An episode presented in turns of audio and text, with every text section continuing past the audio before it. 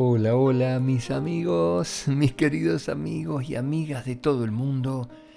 ¿Cómo están? Yo estoy muy, pero muy bien y muy feliz de volver a conectarme con ustedes para compartir cuentos. Bueno, quiero agradecer muchísimo la cantidad de amigos que se suman a las redes sociales, que le ponen me gusta en Instagram o en Facebook y que además descargan los cuentos día a día. Cada vez somos muchos más los que compartimos los cuentos antes de dormir. Ya saben cómo ubicarme. A través de las redes sociales. En Instagram, que suenes con colores. En Facebook, que sueñes con colores. Y a través de la página web www.quesueñesconcolores.com. También me pueden enviar mensajes a través de las redes o a través del mail que suenes. Quiero contarles algo chicos, muy pronto vamos a publicar el primer libro digital del tío Jorge, un cuento hermoso para compartir. Habrá lugares para dibujar, para completar, para colorear y además para escuchar es un hermoso cuento que quiero compartir con todos ustedes, que se llama Estrellitas en la panza. Así que muy atentos, que en muy poquitos días va a aparecer el primer libro de cuentos ilustrado que sueñes con colores. Así que a prestar atención. Y ahora les pregunto, ¿se lavaron los dientes ya? ¿Están preparados para ir a dormir? Bueno, vamos a destapar bien, bien, bien los oídos. Nos concentramos. Respiramos profundamente y prestamos mucha, pero mucha atención al cuento que empieza de la siguiente manera. Víctor era un niño muy curioso. Siempre estaba preguntando. De mayor quería ser detective privado. Lo que más le gustaba en el mundo era investigar misterios. Víctor lucía un pelo castaño y muy liso. Estaba un poco gordito y era más bien bajo. Los rasgos más destacados de su apariencia eran su nariz aguileña y sus penetrantes ojos observadores. También tenía una piel blanca, blanca, blanca, casi tanto como las paredes de cal, casi tanto como la cáscara de los huevos. Por ello, cuando iban a la playa, su madre le ponía mucha crema protectora, que a Víctor no le gustaba para nada. Quédate quieto, Víctor, le decía su madre. Tengo que ponerte un poco de crema o te vas a quemar con el sol. He aquí un misterio para el gran detective Víctor, decía Víctor de inmediato. Y enseguida empezaba a investigar. Su sistema consistía en preguntar hasta resolver el misterio. ¿Por qué el sol a veces es bueno y a veces quema? preguntaba Víctor a su madre. ¿Por qué con la crema no me quemo? continuaba. ¿Qué pasa si me baño? ¿En el agua me quemo? ¿Por qué? Si estoy demasiado tiempo al sol, me freiré como una patata. Su madre, que lo conocía bien, suspiraba e iba contestando con paciencia y humor a todas sus preguntas. Víctor, le decía su padre, vamos a jugar juntos, a hacer un castillo en la arena. No puedo, le contestaba el niño, estoy investigando un caso y proseguía indagando sobre la cuestión que le interesaba. Si estoy demasiado tiempo al sol, ¿me freiré como una patata? insistía Víctor, que nunca abandonaba una pregunta una vez que la había formulado. Para resolver el misterio, el niño contaba con la ayuda de sus padres, los otros mayores, sus profes y sus amigas y amigos de la plazoleta donde jugaba. También tenía una hermana menor llamada Alicia, que no preguntaba mucho, pero siempre se fijaba en todo con gran atención. Y un gato que se llamaba Sherlock Holmes y que según Víctor era su ayudante. Víctor, le decía su padre, vamos a probar el telescopio que he comprado, vamos a mirar las estrellas. He aquí un misterio para el gran detective Víctor, decía el niño. E inmediatamente llamaba a su gato. Sherlock, Sherlock, Sherlock, vente a investigar conmigo, que tenemos que averiguar por qué las estrellas no se caen del cielo y por qué solo salen de noche. Pero en lugar de ayudarle, Sherlock le chupaba la nariz y le pegaba pequeños mordisquitos en los dedos, algo que no le era de mucha utilidad. Papá, ¿qué son las estrellas? ¿Por qué solo salen de noche? preguntaba el niño, y su padre se lo explicaba lo mejor que podía. Un día Víctor se enfrentó al enigma más complicado de toda su carrera como detective. Un misterio tan grande, tan grande, que requirió la ayuda de un gran equipo para ser resuelto. Todo comenzó una mañana en que la madre de Víctor le dijo a él y a su hermana, Hijos, esta tarde vamos a ir a ver a tu tía Carmen al hospital, que acaba de tener su bebé. He aquí un misterio para el gran detective Víctor, dijo el niño. Y a continuación preguntó, Mamá, ¿cómo ha tenido la tía Carmen al bebé? Antes estaba en su barriga, ¿no es cierto? ¿Cómo se metió allí? Y entonces sucedió algo inexplicable y muy extraño. A su madre le dio un ataque de risa que le impidió obtener los datos que necesitaba para su investigación. Pues, decía su madre, por toda respuesta. Mamá, ¿cómo ha tenido la tía Carmen al bebé? ¿Cómo se metió en su barriga? Insistía Víctor que nunca abandonaba una pregunta una vez que la había formulado. Pues, repetía su madre, al parecer sin poder evitar la risa. Aquí comenzó el gran misterio de los ataques de risa, porque eso no fue todo, no, no. Para complicar aún más la situación, Víctor le fue con la misma pregunta a su padre. ¿Y qué diréis que pasó? Pues que le dio un súper enorme ataque de risa a su papá. Sucedió mientras estaban en el hospital visitando a su tía y conociendo al nuevo bebé, que era pequeñito, pequeñito y un poco arrugado, como Sherlock, cuando lo trajeron a casa. Mientras su madre y su hermana hablaban con la tía Carmen, el niño tiró de la manga de la camisa de su padre y le preguntó, Papá, ¿Cómo ha tenido la tía al bebé? ¿Y cómo se metió en su barriga? Quiso saber de nuevo. Pues vaya.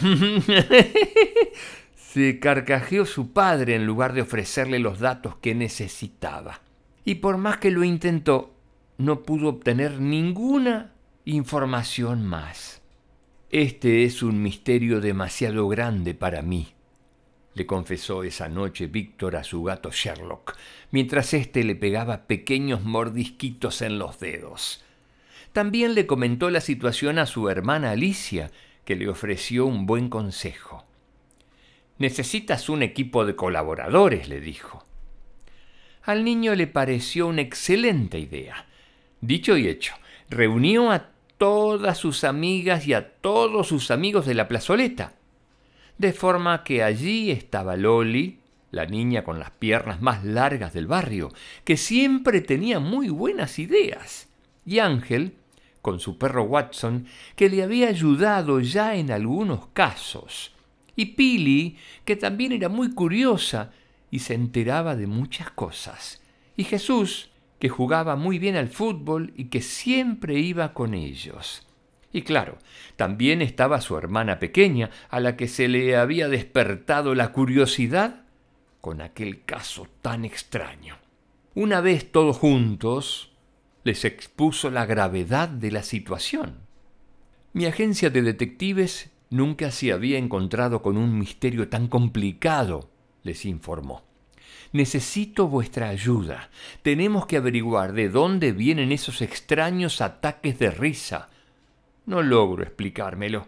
Les dan porque les has preguntado sobre los bebés, le informó de repente su amiga Loli.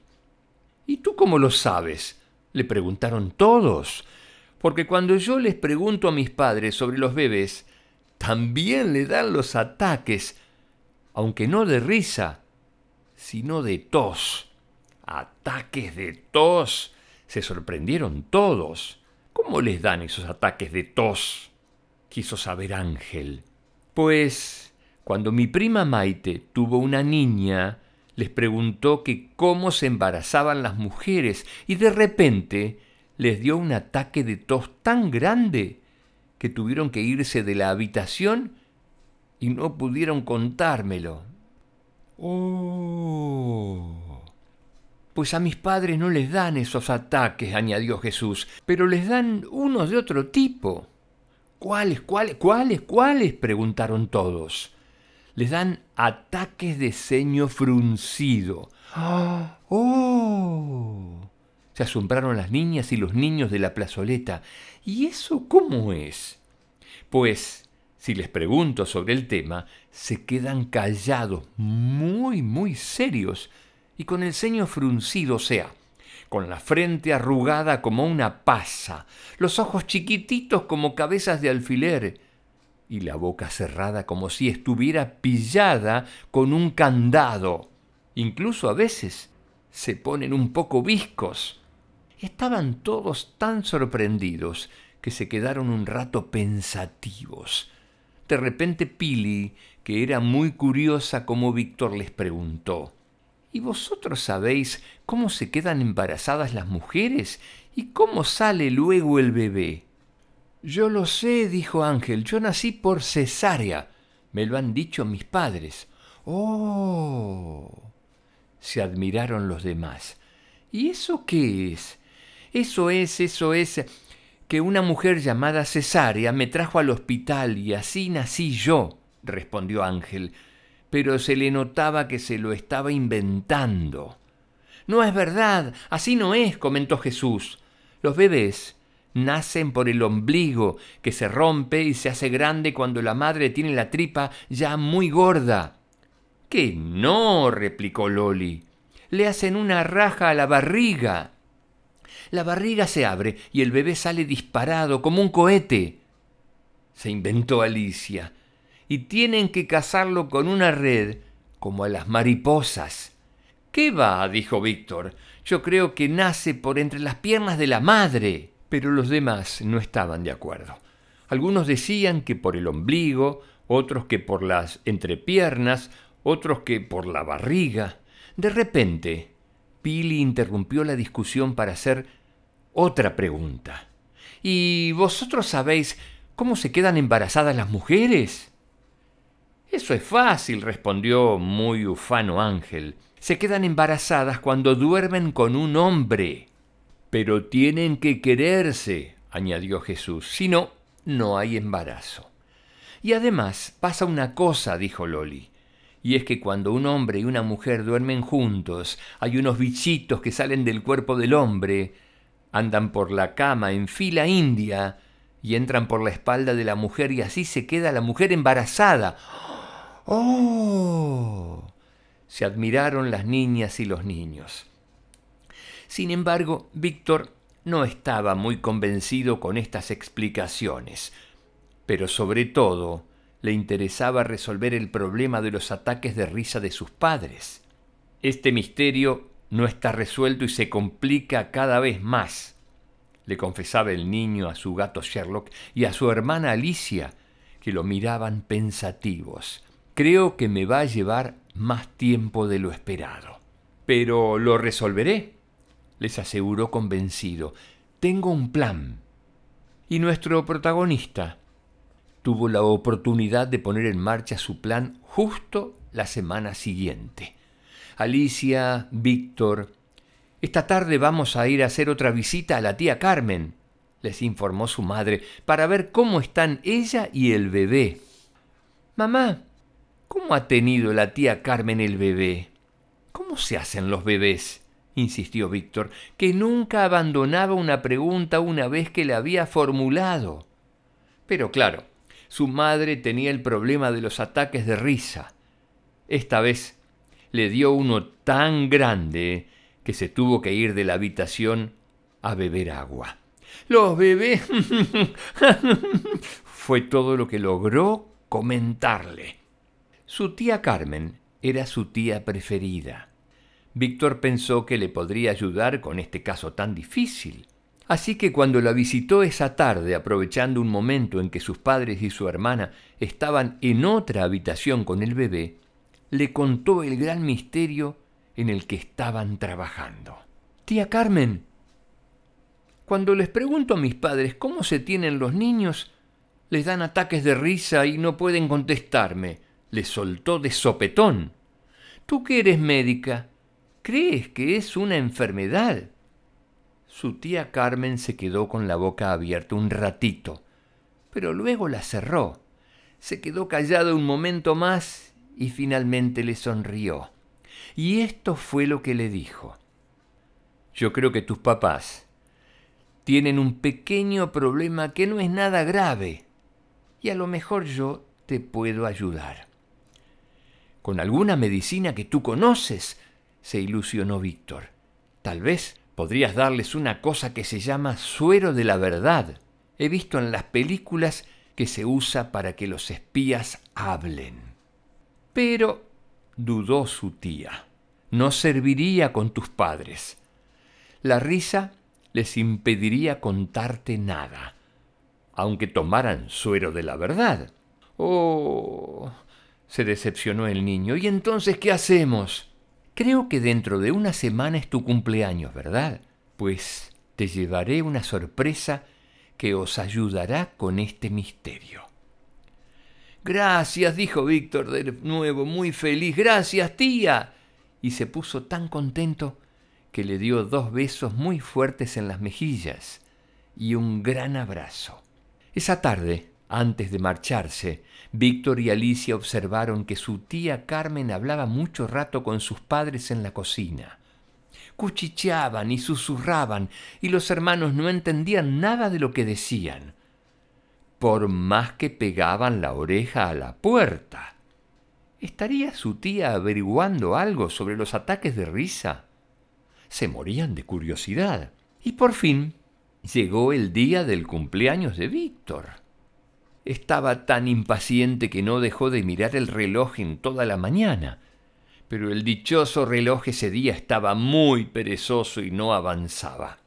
Avanza, avanza, le suplicaba Víctor, pero nada, el reloj ni caso. Y así, poco a poco, llegó la tarde, y con ella su fiesta de cumpleaños.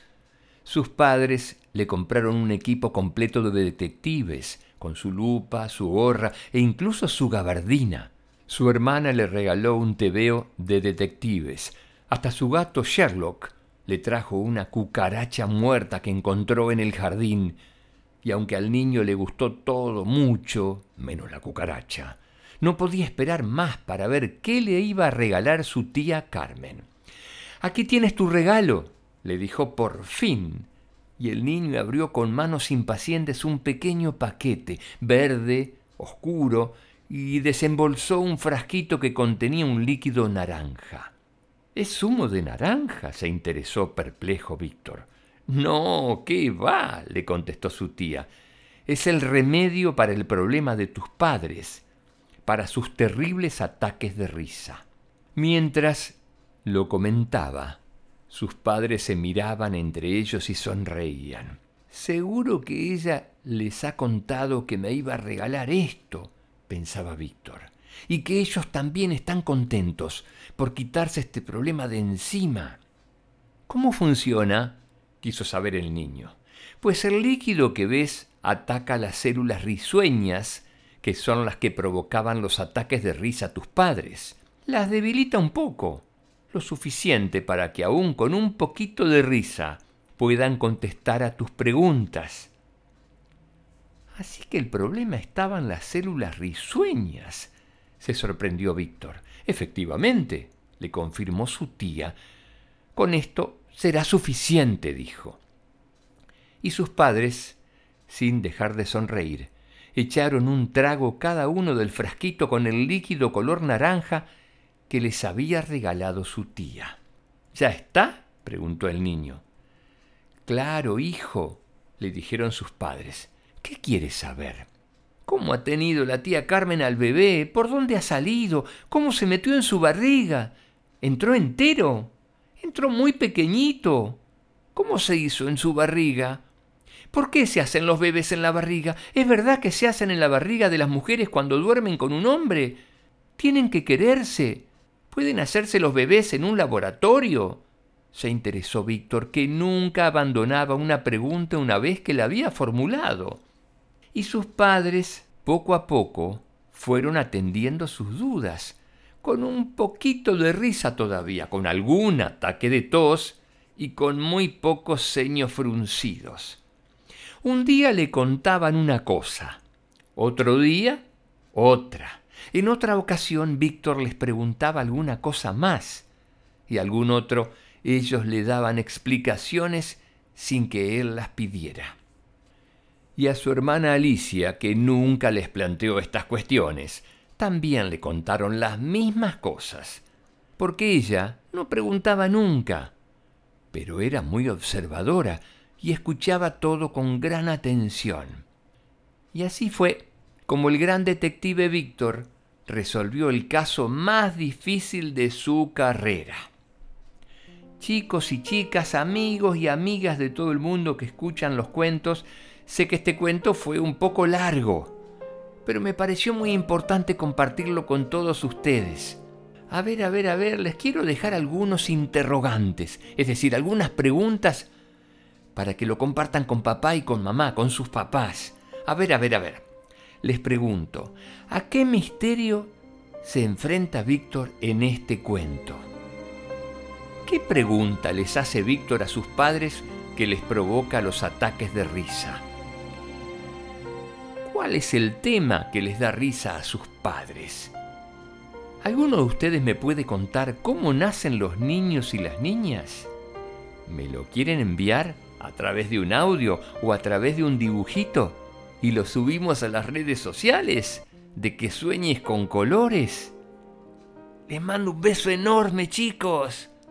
Que tengan felices sueños y que sueñen con colores hasta la próxima. Los quiero un montón. Chao.